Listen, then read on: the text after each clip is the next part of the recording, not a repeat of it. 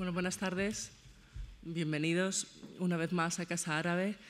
Eh, hoy acogemos la octava conferencia del ciclo sobre grandes capitales del, mundo islámico medieval, pasado y presente, que organizan Casa Árabe y la Fundación eh, Tres Culturas del Mediterráneo con la colaboración del Grupo de Investigación Sísifo del área de Arqueología de la Universidad de Córdoba.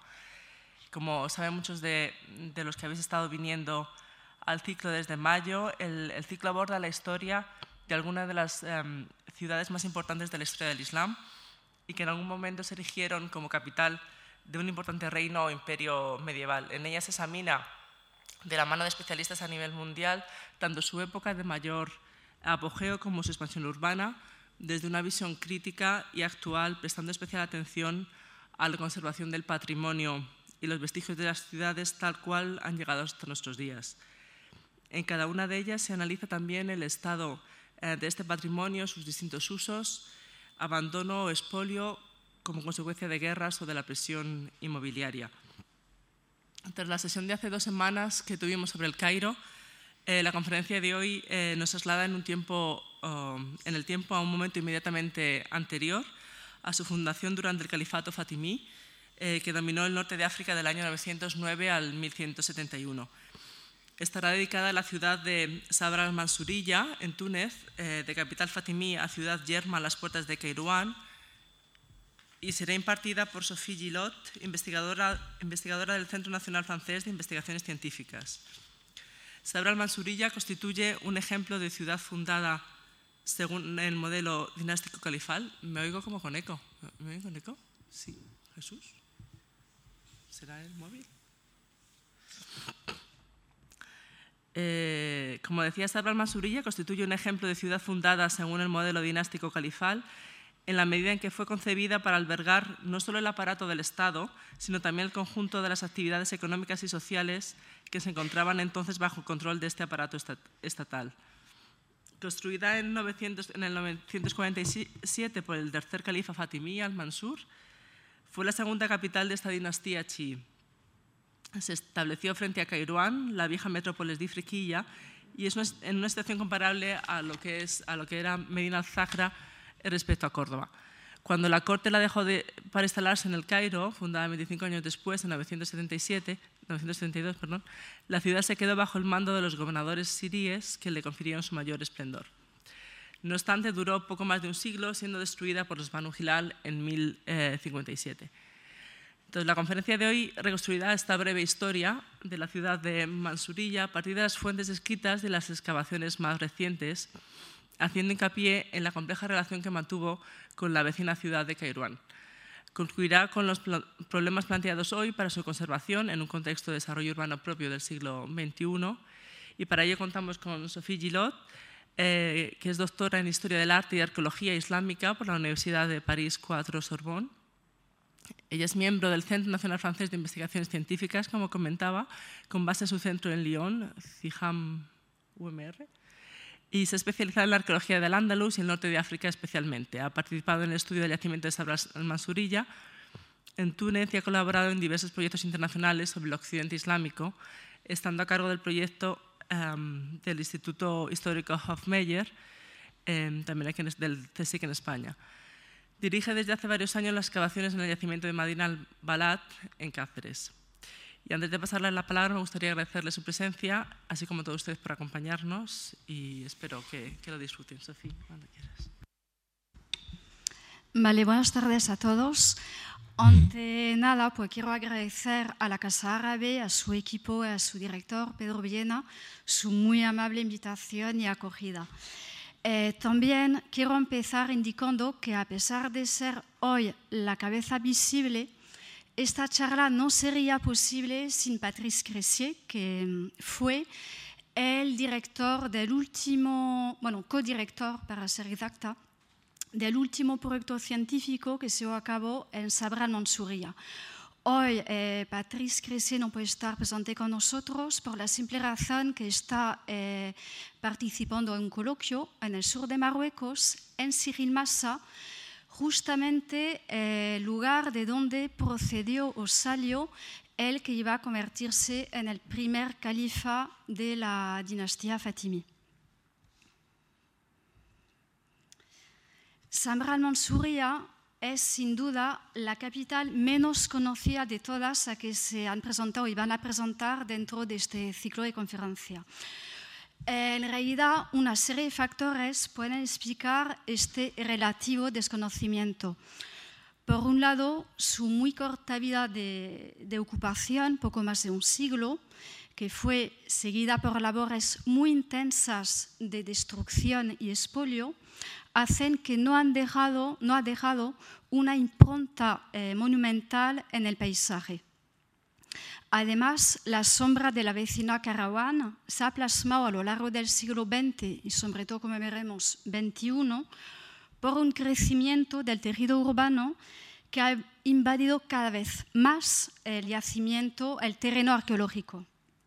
Todo ello, además, unido a cierto rechazo o al menos cierto desinterés de un pasado islámico que no es reconocido como ortodoxo, es decir, no es suní. Por otro lado, sus exploraciones arqueológicas, aunque hubo varias, fueron muy limitadas lo que implica un conocimiento de su realidad, de su registro material muy limitado. Aquí en esta diapositiva, para haceros una idea, os he puesto a los uh, grandes directores que han hecho excavaciones en Sabral Monsuria desde el principio del siglo XX, durante el portero francés, que empezaron eh, gracias a un personaje muy famoso, muy reconocido por lo, hoy en día los arqueólogos e historiadores del arte, que era Georges Marseille, que tiene una obra todavía de referencia. Eh, siguieron luego excavaciones por parte de un tunecino, pero todavía bajo el protectorado francés, que era Slimane Mustafa Asbis. Y luego las dos otras grandes etapas de su investigación y conocimiento eh, fueron llevadas gracias a un equipo encabezado por Michel Terras y Brian Chabou, y luego el equipo del cual formo parte, hay otro miembro aquí en la sala esta noche, que saludo, eh, que estaba encabezado por Patrice Cressier y Murad Rama en esta época, que era conservador de la Medina de Kerouan. Bueno, eh, eh, para acabar, eh, para volver más bien a las razones que he evocado antes de por qué se desconoce tantos, también se puede añadir o completar por una lista de superlativos negativos, diciendo que también Sabra Mansuria es la capital menos fotogénica, eh, la menos visitable y la que ha conocido, como vais a ver, la peor suerte de todas las capitales presentadas. A pesar de estos obstáculos, Sabra al-Mansuria no fue nada más que una fundación urbana de la muy reciente dinastía Fatimí que se constituye en el año 909 con la proclamación de un nuevo califato abiertamente opuesto al califato de Bagdad, que en esta época se encontraba atravesando una grave crisis dinástica. Fue sobre todo la primera vez en la historia eh, del mundo musulmán que dos califas, es decir, dos sucedores del profeta, dos comandores, dos creyentes, reinaron al mismo tiempo. Y fue también la primera vez que hubo un califato shi, es decir, una materialización política de una doctrina frontalmente opuesta al sunismo, y eso desde el primer tiempo del Islam. Eh, a modo de recuerdos, eh, a lo mejor eh, voy a decir cosas muy obvias que todo el mundo sabe, eh, el Islam se, divide en tres ramas, la principal que es el sunismo, seguida por el shiismo y la tercera menos conocida, el ibadismo.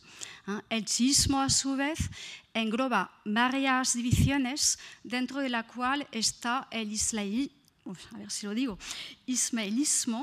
que se separa en una fecha muy temprana, a fines del siglo VIII, ¿eh? de, y al cual pertenecen los lo fatimíes. Hoy en día eh, esta rama está todavía representada a través de eh, el Aga Khan, que a lo mejor habéis habla, oído hablar de él durante la última conferencia sobre el Cairo, porque ha fundado una institución de mecenazgo para recuperar el patrimonio histórico de, del mundo musulmán. Bueno, lo que conviene decir también es que el, el mayor esplendor y extensión territorial de la dinastía Fatimí tiene lugar en Egipto, donde se conservan muchos monumentos, entre los cuales por la mezquita Azar.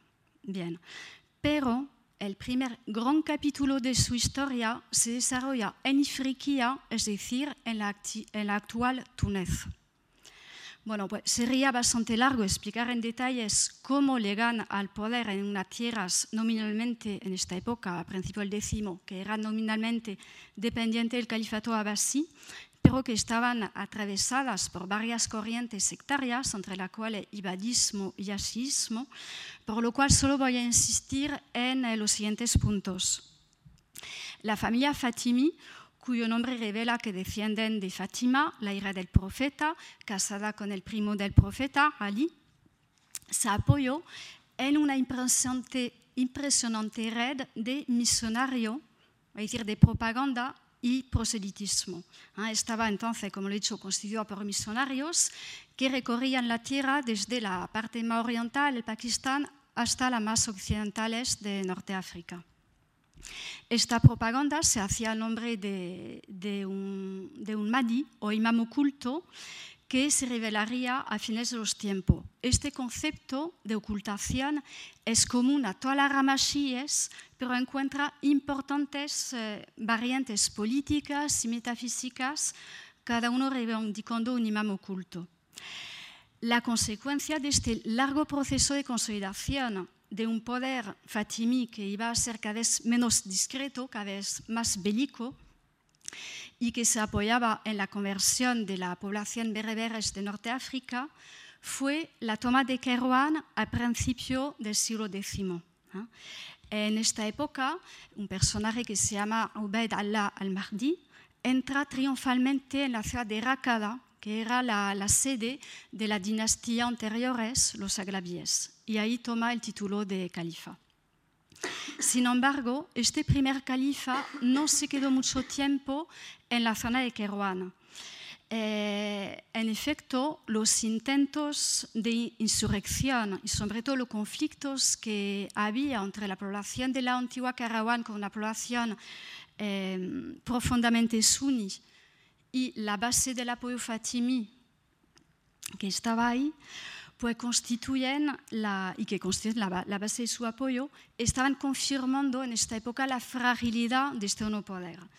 Por eso, el califa, el primer califa, decide buscar un lugar más seguro y más céntrico en una pequeña península de la costa que está a unos 100 kilómetros de Kairouan y a unos 40 kilómetros al sur de Monastir, si conocéis un poco la, geografía de Túnez. Este lugar, que se va a llamar Mardia, del nombre de, del Mahdi, del primer califa, se caracterizaba por, por sus características defensivas. Bueno, pues ahí se traslada en el año 921. No voy a detallar eh, todos los aspectos de esta ciudad sobre la cual realmente a nivel arqueológico se conoce más bien poco la mezquita, que ha sido muy restaurada, parte de unos de su palacio, de las aterrazanas, el puerto que veis arriba, que era un puerto de época púnica que se reutiliza en esta época. Pero lo que interesa subrayar aquí es que vamos a ver que en fecha muy temprana, muy rápidamente, este nuevo poder va a crear un discurso arquitectural y urbanístico que le sirve para realzar su nuevo poder. Eh, dos palabras para que lo entendáis quizá un poco mejor. Se concreta, eh, por un lado, por la disociación de la mezquita con el palacio, es decir, la, sede de, del poder, que normalmente en épocas anteriores estaban físicamente, espacialmente muy, muy juntas. Tenéis un caso muy famoso y muy concreto en Córdoba, donde el, Alcázar de Osomeya está en la parte occidental de la mezquita. Estaban conectados además a través de, de un pasadizo. Pero aquí están totalmente desorientados. Otra cosa muy interesante es la arquitectura de la mezquita, a pesar de todas las restauraciones que ha sufrido, conserva, entre otras, su entrada monumental que mm, se inspira en eh, la arquitectura romana con un gran arco triunfal que plasma un poco la victoria de esta nueva fe. Y que por otra parte demuestra la fascinación que tener los fatimíes por la arquitectura antigua, es decir, romana y bizantina, que estaba muy presente por todas estas tierras.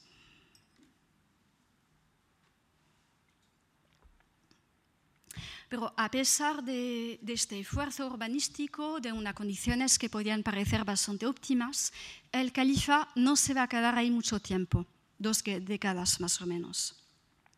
Entonces, ¿cómo se va a explicar el regreso hacia la, la zona de Kerouan? Cuando en el año 946-47 el tercer califa fatimí, al-Mansur, toma la decisión de fundar Samra al-Mansuria a las puertas de Kerouan, la sede del poder sigue todavía en Mahdia. Pero hay que entender que las condiciones políticas estaban cambiando. El final del periodo de instabilidad se estaba acercando debido, entre otras razones, a victorias sobre las rebeliones que, que, que había contra el poder fatimí y eh, sobre todo la creación de esta nueva ciudad, nueva capital, respondía a dos voluntades que a primera vista parecen totalmente opuestas. Por una parte, se trataba de intentar reconciliarse con la élite de Kerouan. Y por otro lado, pero está totalmente unido, este acercamiento permitía también ejercer un control más fuerte sobre, sobre esta población. También podemos apuntar un tercer objetivo que probablemente entraba en juego, el de desviar el flujo económico y comercial hacia un establecimiento directamente controlado por el califa. Y eso vamos a verlo eh, eh, poco a poco. Es decir, en otra palabra, que Sabra al-Mansuria se va a enriquecer a costa de la antigua ciudad de Karawan. Además, eh, la fundación de Samra al-Mansuria respondía a una importante función simbólica y conmemorativa. En efecto, el discurso oficial que conocemos, que está transmitido a través de las fuentes textuales de la época, insiste en que se edifica sobre o a proximidad de un campo de batalla, eh, batalla en la cual el, califa al-Mansur estuvo a de vencer a su más duro opositor. Bueno, pues la, ciudad que está fundada en este lugar, o como he dicho, muy, muy cerca, fue oficialmente llamada Al-Mansuría, muy simplemente del nombre del califa Al-Mansur. Pero su nombre más conocido y que perduró a través del tiempo fue el de Samra. La etimología de este nombre en realidad no está muy clara. Se dice que deriva de una raíz que significa paciencia, resistencia, y se basa en una anécdota que también nos transmiten los textos, según la cual el califa hubiera llamado a la paciencia a su tropa durante un enfrentamiento que estaban perdiendo. Entonces digo, paciencia, hay que aguantar y vamos a ganar. Y esta leyenda imaginada post-eventum se difundió rápidamente y perduró. Entonces, si como acabo de decir, el nombre oficial eh, fue Al-Mansuria, que de hecho aparece en las acuñaciones de las monedas de esta época, aquí en la foto tenéis un dinar acuñado en una fecha muy temprana, justo en la fundación de Sabra al-Mansuria. En cambio, este nombre no se conserva en ninguna de las inscripciones monumentales, es decir, oficiales, que se conocen, pero también hay que matizar que tampoco se conocen muchas. Bueno, pues eh, simplemente aquí abro un, un, paréntesis porque no sé si he dicho antes que parte de los resultados que estoy presentando son eh, el resultado de un fruto de trabajo colectivo de varios investigadores tunecinos y franceses, italianos también, en parte inéditos. Entonces, esta parte, la parte epigráfica, la estaba llevando un colega tunecino que se llama Lutfi Abdel Jawad. Bueno, pues las únicas inscripciones monumentales conocidas son dos unos fragmentos de una de el mármol esculpida con un cufico muy elegante que realmente tiene un contenido únicamente religioso, con lo cual eh, de Java propone que está ubicada en la mezquita. En cambio, la otra inscripción, que es más grande, esta es una placa conmemorativa ¿eh? que conmemora la refección de su muralla. Eh, esta estela, esta lápida, no se conserva en Sabra al-Mansuri, es decir, no se conserva en su sitio original, porque otra vez Lotfi propone que estaba colocada encima de una de las puertas de la ciudad, sino que se conservó reutilizada posteriormente como ramba en el recinto urbano de la ciudad de Kerouan y posteriormente fue depositada y conservada en el Museo de Artesánico de Rakada. Bueno, pues esta inscripción constituye el testimonio más antiguo del cambio de nombre de la ciudad que se va a llamar Madinat Aiz al-Islam, es decir, la ciudad de la gloria del Islam. Además, la inscripción que cuenta, eh, que nos da eh, el objeto de la conmemoración, nos da la fecha, indica algo muy interesante que, que voy a leer. Ha ordenado su construcción y fortificación al Moïse, siguen los títulos, para devolver la religión potente, para ofrecer refugio a los musulmanes y humillar a sus enemigos heréticos. Es decir, aquí se trata de una clara llamada antifatimi. Entonces, ¿cómo esta ciudad de fundación califal fatimi pudo acabar tan lejos de su ideología primitiva? Para poder eh, responder a esta pregunta, hay que volver a los acontecimientos que jalonan su trayectoria. Esta parte, lo siento, quizá un poco pesada porque son muchos datos históricos, pero después vamos a entrar en detalles un poco más concretos. Pero bueno, envuelvo. lo que nos cuentan las fuentes textuales permiten restituir una cronología de una gran simplicidad. Como se ha dicho antes, los fatimíes van a ocupar Sabra al-Mansuria durante poco más de dos décadas, es decir, muy poco tiempo y van a dejar la mano de sus aliados, los siríes, una vez que han conquistado Egipto. La instalación en el año 972 del gobernador sirí marca el principio de esta dominación a nombre de los fatimíes, pero ya están lejos, ya están en Egipto.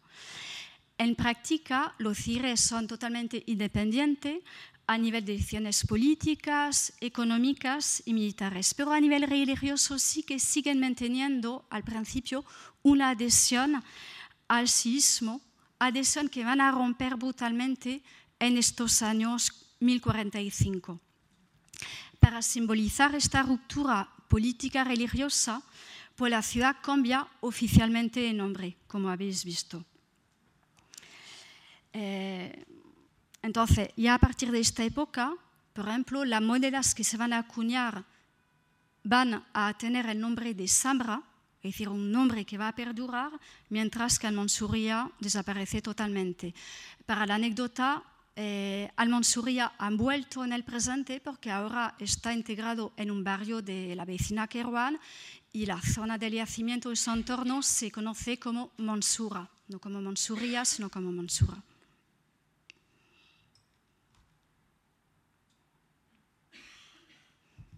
Bueno, siguiendo y para acabar esta, esta recopilación histórica así muy simplista, hay que saber también que los siris van a intentar volver a la obediencia sí en el año 1057, pero esta vuelta atrás es demasiado tarde y no va a impedir la destrucción de la ciudad en consecuencia de las invasiones de una tribu árabes, los Banu Hilal, que vienen del desierto líbico y que vienen un poco impulsados por el propio califato fatimi a modo de castigo de sus antiguos gobernadores que bueno, no han sido fieles. Bien, para seguir todavía un poco a nivel teórico, sobre el territorio medieval de Samra al-Mansuria, en realidad se sabe más bien muy poco. Se puede plantear que la cercanía de las dos ciudades, se estima que en época medieval estaban separadas por una, un kilómetro, dos kilómetros como mucho, pues hacen pensar que todo el territorio que rodeaba estas ciudades era común a ambas y que tenían un único estatuto jurídico. De hecho, sabemos que algunas instalaciones estaban compartidas, como por ejemplo las grandes necrópolis periurbanas de Kerouan. Eh, también lo que hay que entender es que los recursos, es decir, la potencia agrícola del entorno, no era muy, muy potente, eh, simplemente porque el paisaje está más bien rodeado por estepa está atravesado por unos wadi que tienen curso aleatorio y sobre todo con crecida que pueden ser muy violentas, muy destructoras y que si uno ya se sale de Kerouan y Sabra para irse hacia la costa mediterránea se va a encontrar con grandes lagunas saladas, es decir, terrenos totalmente incultos. Bueno, pues hablando de terreno y del agua, el control del agua ha sido una prioridad de esta ordenación territorial que, estaba, que se estaba llevando a cabo alrededor de estas dos ciudades. Volviendo un poco atrás, para que entendáis la, ruptura que hay, los aglavíes, la dinastía anterior a los fatimíes, habían restaurado un acueducto romano que estaba distante de unos 30 kilómetros hacia el oeste de Kerouan y que llevaba agua de una fuente perenne hacia la ciudad. Pero los aglavíes, sobre todo, eran muy conocidos por haber conseguido un sistema muy, muy eficaz de grandes albercas eh, asociadas con aljibes, albercas de decantación del agua, que aprovechaban agua derriada. En cambio, los fatimíes van a restaurar de nuevo el mismo acueducto que veis aquí en la foto, un tramo que está conservado, y lo que van a hacer van a desviarlo hacia la nueva capital. Es decir, que el agua llegaba primero a Sabral Mansuria y después solo a su competidora. De esta forma estaban, por una parte, proclamando su voluntad de igualar a los arquitectos romanos, que tanto admiraban, y por otra parte estaban afirmando la primacia de una ciudad sobre la otra. Bueno, pues desgraciadamente el trazado exacto de este acueducto, aparte de unos tramos que se conservan, su trazado entero se desconoce totalmente y desconocemos en qué parte estaba llegando a San Mansuria y cómo luego podía conectar con todo un sistema de canalizaciones, tareas que iban a abastecer las grandes albercas que tenía la ciudad y de las cuales nos hablan los textos. Estas albercas, aunque conocemos muy pocas de ellas, pues algunas tenían que ser bastante impresionantes por sus dimensiones y profundidades. Una de, ellas, que está aquí, pues tenía que ser enorme, está excavada en sustrato eh, aluvial, mide 5 metros de profundidad, estaba, se presentaba en los años 2000 como una gran depresión más o menos circular, pero la topografía que hemos hecho ha permitido, bueno, que hemos hecho, dentro del equipo, dentro del proyecto, ha permitido comprobar que no tenía una planta circular, sino cuadrada, que había tenido varias fases de reforma y que después de abandonarse pues, se inundó a, raíz de estas crecidas de, los wadis que, que jalonan toda la historia del yacimiento. Bueno, la simetría del vínculo con Kerouan se reflejaba también en los sistemas defensivos de estas ciudades. Samra al-Mansuria fue protegida desde el primer momento por una larga muralla frente a Kerouan, que en esta época estaba desprovista de muralla, porque esta muralla, que sí tenía anteriormente, había sido destruida en época Glavi. Y la ciudad de Kerouan no tendrá muralla hasta mediados del siglo XI, es decir, bajo el gobierno de los siríes. De forma concreta, la muralla de San Mansuria fue construida en adobe y estaba, como lo veis aquí, estaba flanqueada por torres de semicirculares y cuadradas que se han reconocido, eh, al menos bien arqueológicamente, en un punto en el sur, y sabemos que esta muralla encerraba una superficie enorme de unos 110 hectáreas, la misma superficie que tenía en la misma época Medina Azara, curiosamente. Bueno, pues hasta hace pocos años su trazado, que vemos que tiene una forma bastante elipsoidal, era todavía perceptible, perceptible por una liviana anomalía topográfica, es decir, en el terreno, es decir, por el resultado del derrumbe de su elevación, de parte de su elevación. Esta anomalía, pues, que vemos aquí, era muy detectable en fotos aéreas del siglo pasado, pero del siglo XX. Pero hoy en día esta muralla está casi totalmente enmascarada y destruida por el crecimiento urbanístico descontrolado de la ciudad de Caravana. Bueno, de esta muralla no voy a, insistir más, pero realmente, aparte de lo que he dicho, pues se sabe más bien un poco. El espacio interior de esta muralla, pues sabemos que estaba dividido en dos zonas.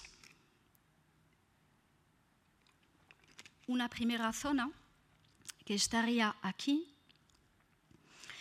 era la parte propiamente popular, urbana, que tenía que alvear los barrios de viviendas y las principales actividades artesanales. A pesar de su gran superficie, esta parte popular no es casi totalmente desconocida, tanto como lo habéis visto por su alto grado de destrucción de los vestigios que podían eh, contener, como sobre todo por la falta de aproximación arqueológica, es decir, que casi nunca se ha excavado en esta zona. En cambio, la, otra zona, la segunda zona, ah, me quedo con esta diapositiva, estaba delimitada por un segundo recinto. Vemos el trazado mm, parcial aquí, pero hay que decir el ratón tenía más o menos esta forma. Eh, pues encerraba una superficie más pequeña, de unos alrededor de unos 35 hectáreas, estaba, como he dicho, pues, delimitada por, por una muralla. Todo su frente sur coincidía con la muralla urbana propiamente dicha, mientras que al norte tenía que estar delimitada por un canal excavado, probablemente también para desviar las aguas de la Escrecía y de los wadis cercanos, y en parte por una muralla que sí hemos podido documentar en un sondeo arqueológico, una cata que hicimos, donde se encontraron restos de muros de varios metros de grosor. Es decir, tenía que ser una construcción muy potente en esta zona.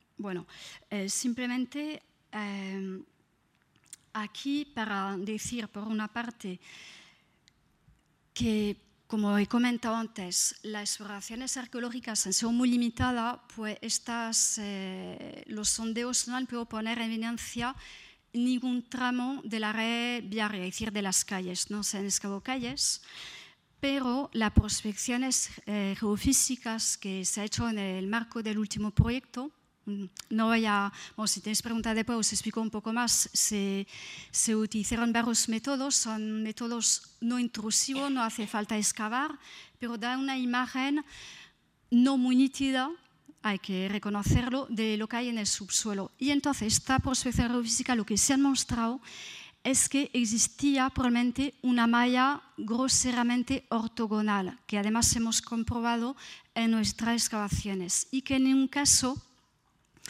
esta, esta parte de la ciudad tenía una estructura radial, muchas, veces basándose en una cita de un autor medieval árabe que describe Sambra como redonda como una copa, los investigadores pensaban que entonces eh, seguía un modelo de ciudad muy bien conocido en Oriente, en el ámbito de Persa y de Mesopotamia, donde hay toda una tradición de ciudades redondas, circulares, con una estructura interna radial, pero no el caso de Sabral Monsuria, no tiene nada que ver.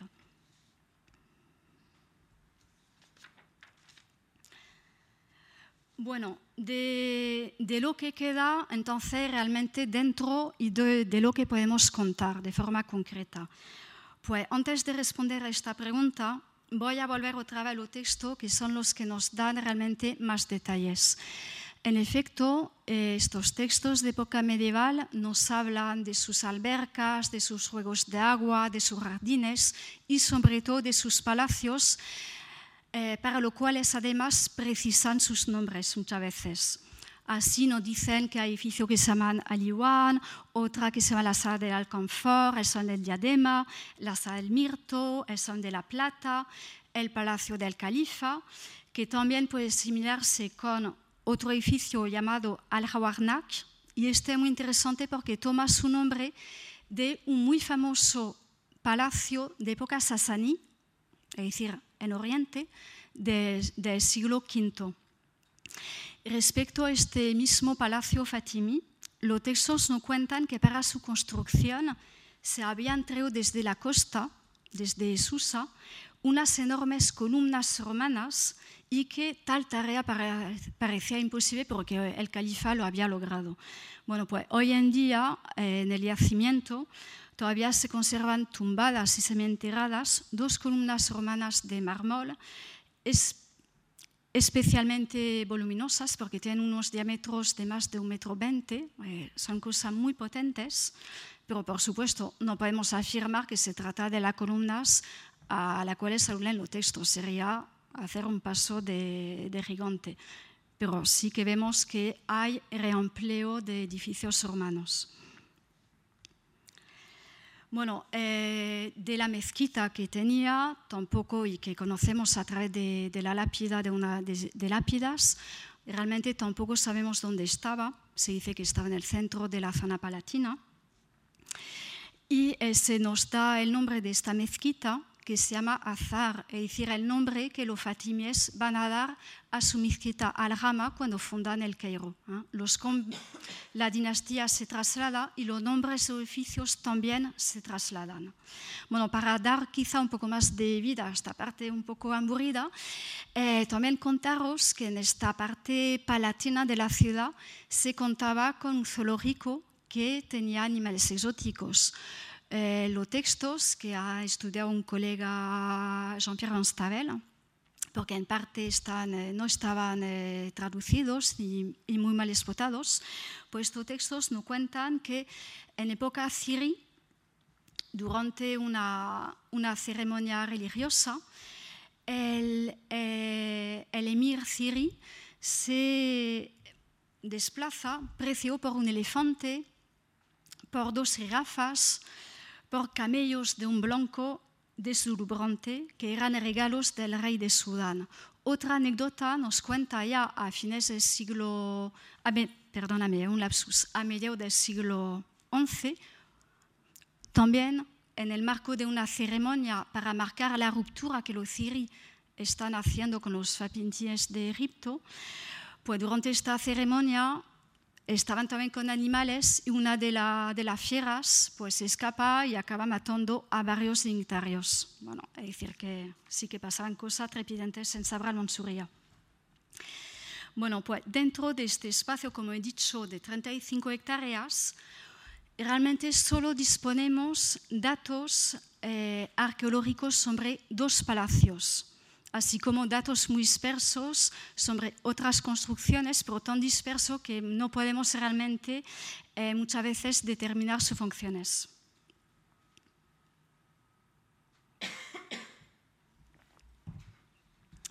El palacio que se levanta en el sector sureste, que vemos aquí, es el primero que se excavó y el primero que bueno, ha, interesado a los arqueólogos y sobre el cual se ha centrado durante mucho tiempo la atención de los arqueólogos que han seguido después de los años 20.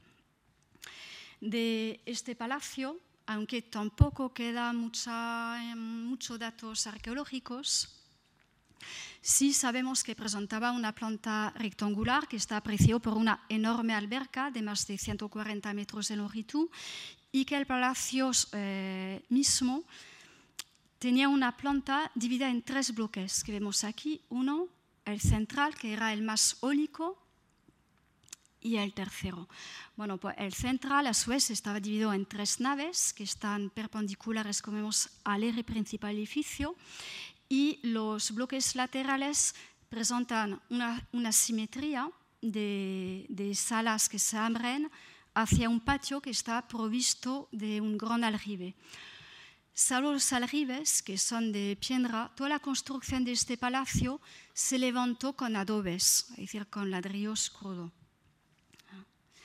También sabemos, gracias a la estratigrafía, a los materiales, que este palacio sí se fecha de la época fundacional de Samra al-Mansuria, es decir, en época fatimí.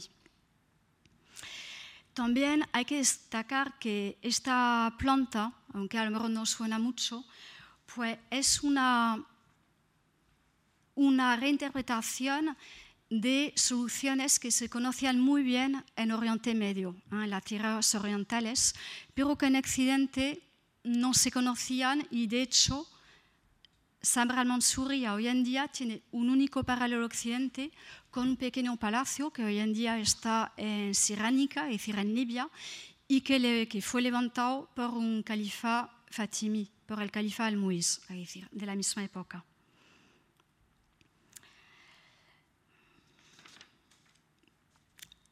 Sin embargo, eh, nada, por supuesto, nos autoriza a reconocer en este edificio eh, la sede del califa. Tiene un carácter palatino muy marcado, eso es cierto, pero su localización muy céntrica, está casi pegada a la muralla, así como el pequeño tamaño de sus habitaciones, plantean realmente aquí el problema de su verdadera función.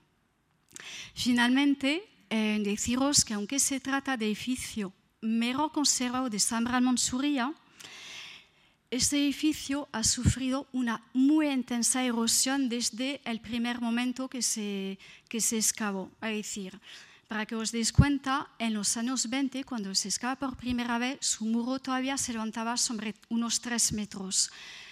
En los años 2000 se conserva sobre un metro, en algunos tramos un metro cincuenta y la protección de ladrillos cocido que habían puesto en los 80, porque fue la última vez que se excavó este palacio, pues vemos que no ha para mucho. Durante el marco del proyecto que se hizo en los 2000, no se retocó este palacio, se hizo una pequeña cata para comprobar algo de estratigrafía, pero sí se hizo un proyecto de protección con una cubierta, porque realmente sería la única forma de preservar este edificio, pero este proyecto, como os voy a explicar un poco, bueno, al final quizá de mi charla, pues no ha tenido, no ha tenido ningún éxito. Bueno, pues el segundo palacio conocido que ha sido excavado esta vez sí en el marco de este proyecto al cual eh, pertenecí. Se localiza un poco más al norte del primer palacio y estaría en la parte más céntrica de esta zona palatina. Las diferencias con el primer eh, edificio, primer palacio que he presentado, se traducen de varias formas. Por una parte, este edificio presenta, si el otro, pues, habéis visto que no está bien conservado, este ya tiene un estado de conservación totalmente pésimo, eh, por lo cual, para excavarlo y para entender eh, lo que estamos encontrando, ha sido una tarea eh, bastante ardua. Por otra parte, a diferencia del palacio anterior, que realmente no ha sufrido ninguna remodelación importante, este palacio sí va a conocer varias fases eh, que, hacen que el primer edificio que hay en este sitio no tenga que ver con el segundo que, que haya. Voy a explicarme un poco mejor.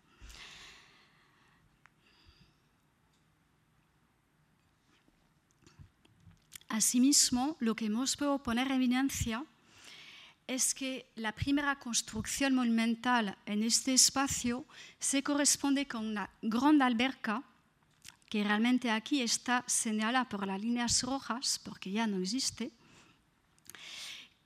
eh, alberca que ha sufrido un proceso no de erosión, sino de espolio, es decir, de desmontar voluntario de sus materiales mm, total. Con el resultado que realmente eh, cuando excavamos quedaban unos solos pocos tramos de sus muros de la alberca y lo que quedaban sobre todo era la trinchera de robo, de espolo, es decir, veíamos la alberca, pero la veíamos en negativo. Aquí vemos, sería el trazado de, bueno, una parte de, su trazado, y vemos, por ejemplo, que aquí el muro de alberca tenía que tener como un pequeño contrafuerte. También lo que fue muy interesante es poder comprobar por la citrografía, por mucho otro dato, que esta alberca no pertenece a la fase Fatimi, no a la fase fundacional, sino a la fase del gobierno sirí. Y eso no debe extrañarnos porque ya sabíamos a través del texto que los siríes van a tener una actividad constructiva muy importante después de las eros Fatimi, pero lo interesante es que hemos podido comprobarlo arqueológicamente. De la fase Fatimi, lo que hemos podido documentar fueron restos totalmente desconexos, muy modestos, de eh, estructuras hidráulicas, como una pequeña acequia, de restos de ámbito doméstico, pero lo que vemos que en época Fatimi, en esta zona, no hay nada de construcciones monumentales. Entonces, eso también es un dato para nosotros bastante interesante. En un segundo momento, eh, esta alberca se va a quedar totalmente inutilizada. Y lo que se decide es rellenarla totalmente, se colmata, y su fondo y sus muros perimetrales sirven para poner los cimientos de un gran edificio, de un palacio. Entonces, lo que nosotros hemos encontrado en el curso de estas excavaciones no fue el edificio propiamente dicho, sino los cimientos de este edificio, porque todo lo que quedaba desde, eh, después de este proceso de expolio muy, muy intenso. Aquí en este esquema, espero que sea entendible, veis la primera fase con la alberca, además que no estaba sola, estaba asociada con, una pequeña, con un pequeño estanque a modo de lámina de, de agua, es decir, ahí tenía que haber un juego de agua bastante bonito y seguramente un palacio que estaba cerca de esta alberca, pero que está fuera del límite de la excavación, así que no lo hemos documentado.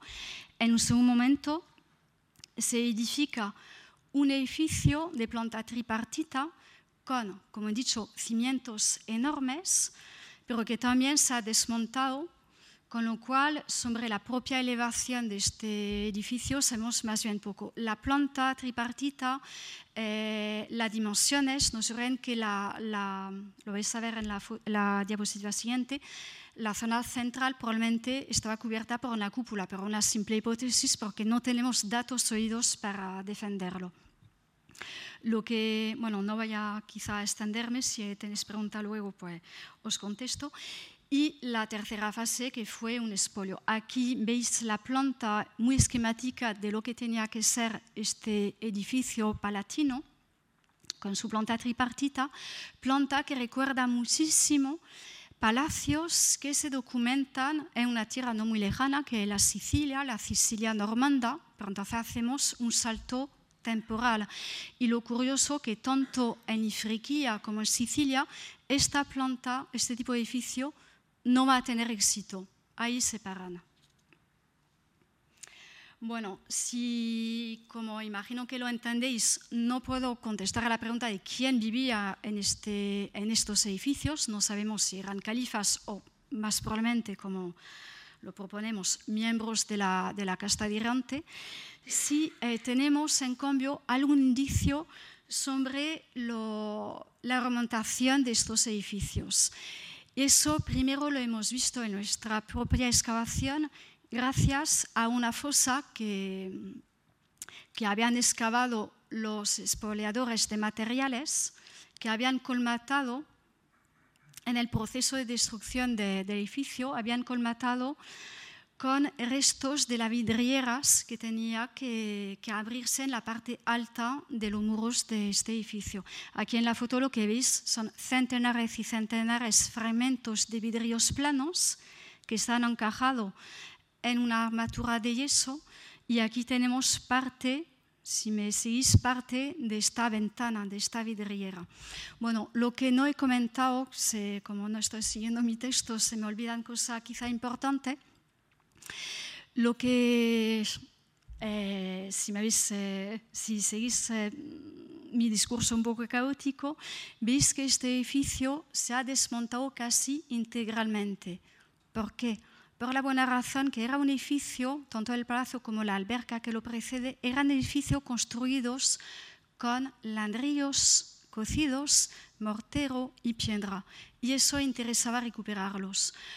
Mientras que en cambio el primer palacio que hemos visto, que era construido con adobe, pues el adobe no era un material especialmente interesante y es muy difícil recuperarlo y que se quedan bien los adobes intactos. Entonces, es por esta razón un poco paradójica, porque el adobe es un material mucho más endeble que resiste menos al paso del tiempo, pues el edificio de adobe sí ha resistido y los de mortero y piedra han desaparecido totalmente. Bien, eh, vuelvo a la decoración, a estas vidrieras que también estaban acompañadas por restos de la decoración parietal de estuco.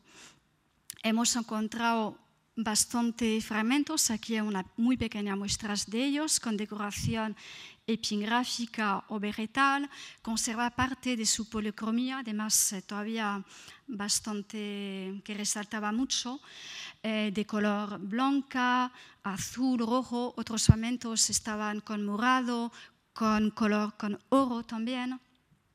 Pero este pequeño conjunto que hemos encontrado es realmente, eh, por una parte, muy tosco, podremos decir casi, bueno, feote, y muy pequeño comparado con el otro gran conjunto de fragmentos de decoración de estuco que se había encontrado en los años 80. En efecto, eh, en el curso de las excavaciones que, que llevaron a cabo Michel Terras y Brian Chabou, se excavó una fosa que estaba muy cerca al primer palacio, el de adobe, donde había más de 2.000 fragmentos de esta decoración parietales. Entonces, en el curso del último proyecto científico se ha retomado, se ha sistematizado el estudio de estos fragmentos y se han sacado cosas bastante interesantes eh, que voy a adelantar. La primera cosa es que se ha podido distinguir varios estilos que se siguen en el tiempo, otros que son contemporáneos, coetanos rápidamente un primer estilo vegetal con palmeta, eh, que ya vemos que no tiene que ver con la decoración de la dinastía anterior que estaba en Rakala, que os, he puesto un modelo de eh, decoración de, estuco de la dinastía Glavi. Se rompe totalmente el modelo. Otro estilo eh, que ya otra vez el, mismo motivo de palmeta, pero esta vez con autorique más fino, más refinado, más eh, estirados, todos ellos con policromía de blanco y azul. Un tercer estilo, esta vez de palmeta un poco más compactos, que se caracterizan sobre todo por la presencia de pequeñas dentículas que recuerdan mucho a mm, decoración que se conocía en épocas anteriores en Medio Oriente, pero también en el Egipto fatimí, antes de fines del siglo X.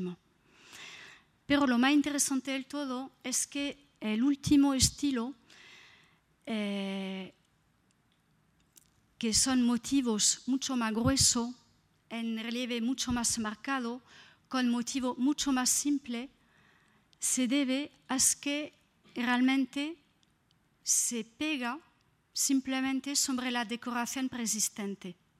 ¿ah? Y lo que hacen es calcar los motivos que existen, pero los simplifican. Y este último momento, esta última etapa de decoración de algún edificio, no podemos comprobar que es el Palacio de, de Adobe, está también asociado a un amplio repertorio de decoración figurativa, zoomorfa y antropomorfa. Aquí os he puesto eh, unos ejemplos de, de, los animales. Hay un repertorio muy amplio de animales místicos como grifones, sino también reales como leones, eh, cabramontes, liebres, monturas, caballos, camellos y, como lo he comentado también, toda una serie de figuras humanas. Se conserva sobre todo la cabeza y la cabeza son muy interesantes porque muestran una variedad muy grande eh, de, rasgos faciales. Todo eso, es decir, hay un programa decorativo probablemente con algunas escenas de cazas, que es un tema muy típico de la época medieval y del siglo XI, que evoca el paraíso y que también una puesta en escena del poder. Bien, pues este programa decorativo tiene un, eco eh, muy grande en lo que es el ajuar cerámico, en la cerámica, como veis aquí. Pero la cerámica no sirve únicamente para recipientes, sino que la cerámica también en este palacio tenía un papel decorativo. Se ha encontrado en las excavaciones antiguas unas cuantas placas de cerámica todas decoradas con escenas de caza o de combate, eh, que no tienen parangón ninguno realmente eh, en el mundo islámico. No la escena figurativa, sino el hecho en esta época de utilizar placas de forma circulares, eh, cuadrada o, otras que se disponen en los muros. Bueno, pues la decoración de su palacio también eh, utilizaba mm, algunos materiales mucho más modestos, como eran los sonlucidos, lucidos decorados también con motivo geométrico, inciso o, imprenta, o con impresión a, cuerdas, cosas bastante nuevas, pero también eh, lo que se ve que estos palacios utilizaban un, un discurso ornamental directamente heredado de la tradición clásica. Y eso lo hemos visto por los restos de opus sectile, es decir, de grandes mosaicos de piedra, que es simplemente para daros una si, si no estáis muy acostumbrados de lo que es el opus sectile, es un ejemplo que procede de la península. También hay mosaico, es decir, la afiliación con el mundo romano-bizantino no puede ser más directa. Hay también decoración de piedra, pero ya con rasgos mucho más orientales.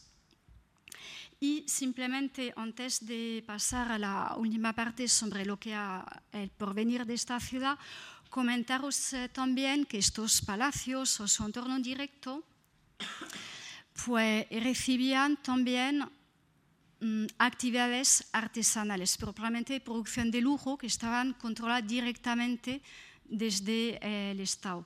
Hemos encontrado una de las excavaciones indicios de un taller de piedra dura, de matitis. Eh, otro indicio sería este molde de orfebrería para fabricar joyas. Hay un objeto también de lujo que tenéis que conocer porque está muy cerca de aquí, conservado en el Museo Nacional de, Madrid, que es esta arqueta de marfil que sabemos que viene de San Monsuria porque sobre la tapadera hay una inscripción que pone que viene de San Monsuria. Y bueno, aquí os he puesto otro tipo de objeto que puede ser o no producido en San Monsuria, como este rosetón, eh, que tiene cierto paralelo que evoca las lámparas de la mezquita de Coerwan, pero que en este caso no podía tener función de lámpara. Bien. Eh, también los palacios sí que albergaban a veces directamente una actividad mucho más contaminante como era la producción de cerámica y de vidrio.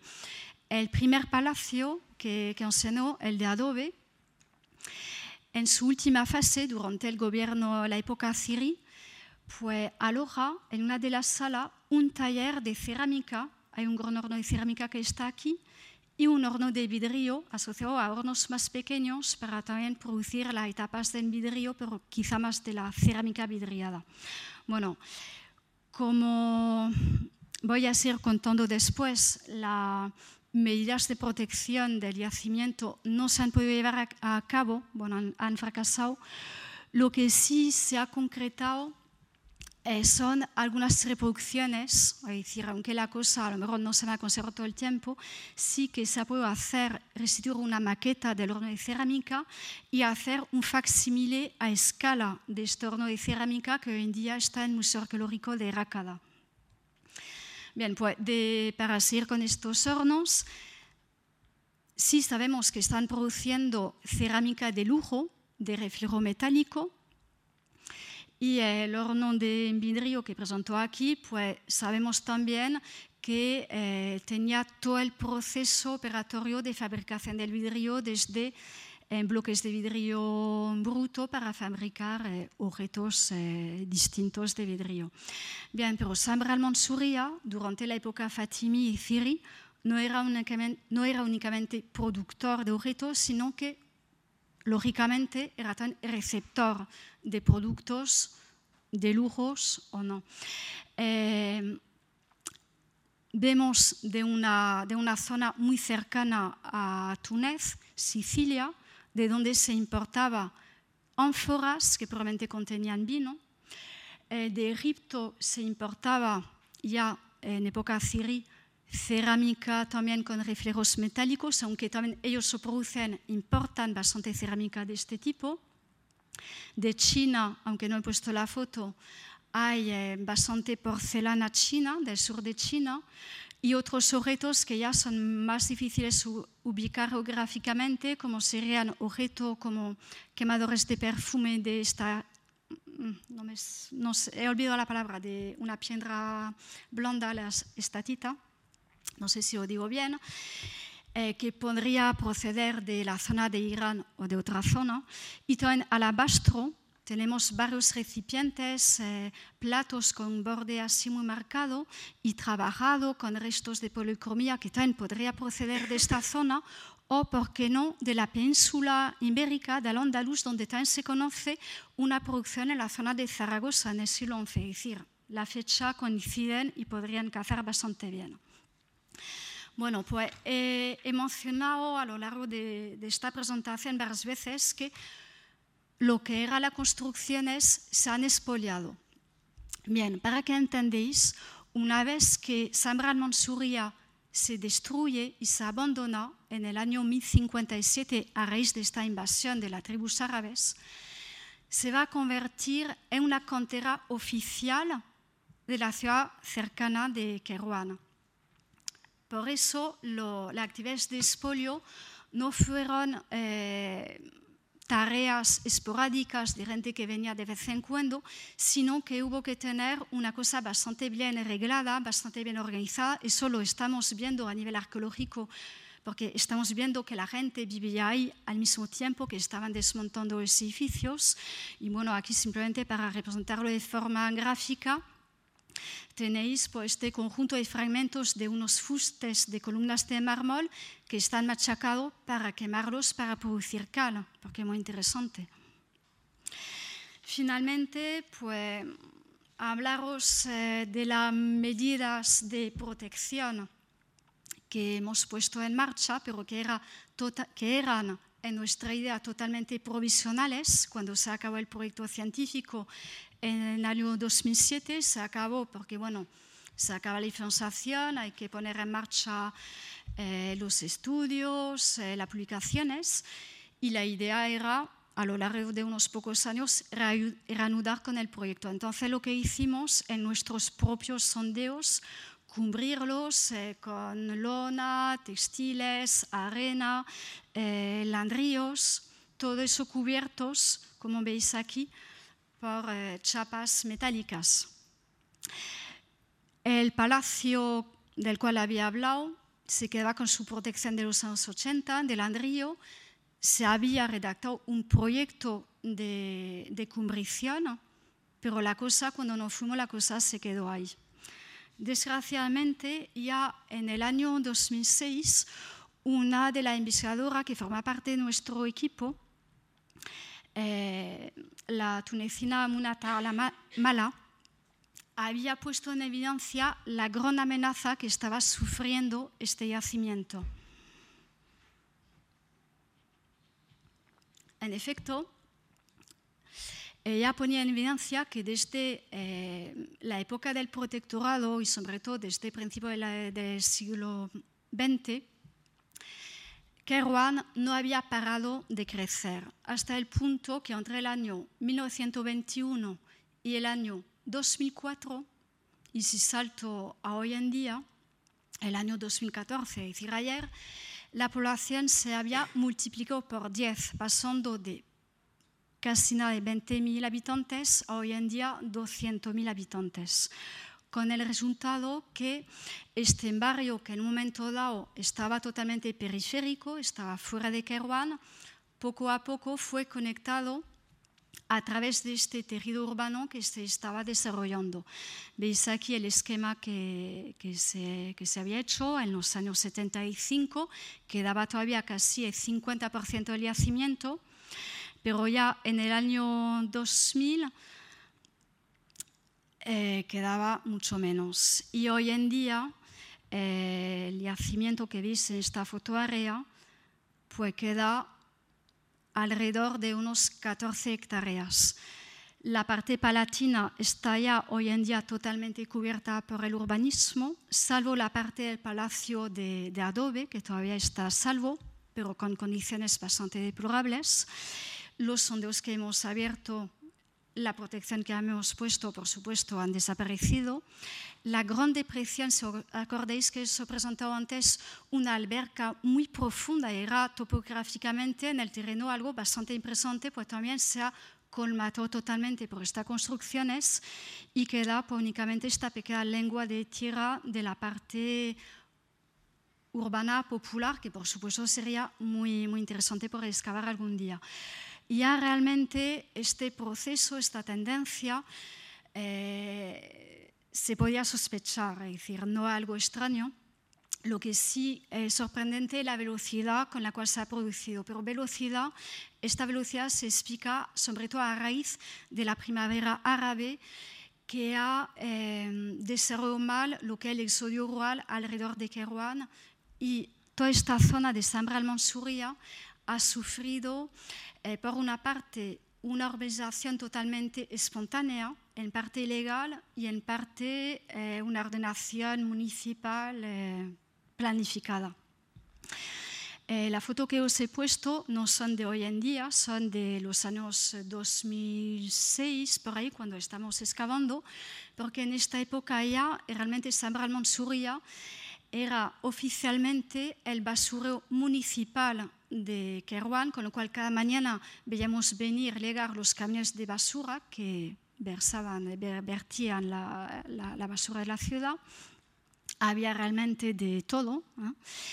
Era en parte además un terreno eh, ilegal porque había venta de alcohol, había venta de droga y el terreno estaba totalmente abandonado a su suerte.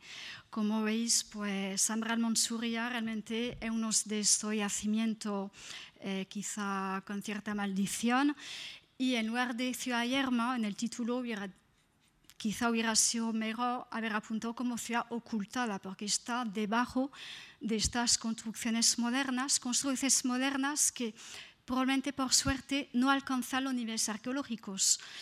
Eh, porque las nuevas construcciones, al menos la que hemos visto, tenían muy poca cimentación y los eh, vestidos arqueológicos, en cambio, sí están tapados por un relleno debido a estas aporte, este aporte de, sedimento de las crecidas. Está bajo, a veces, varios metros de relleno. Así que probablemente Sabral Monsuria sigue debajo de, de la ciudad actual. Y sin más, pues agradeceros la paciencia, disculparme a veces por haber sido un poco caótica, quería contar mucha cosa, pero no, bueno, no sé si lo he conseguido. Y gracias de nuevo.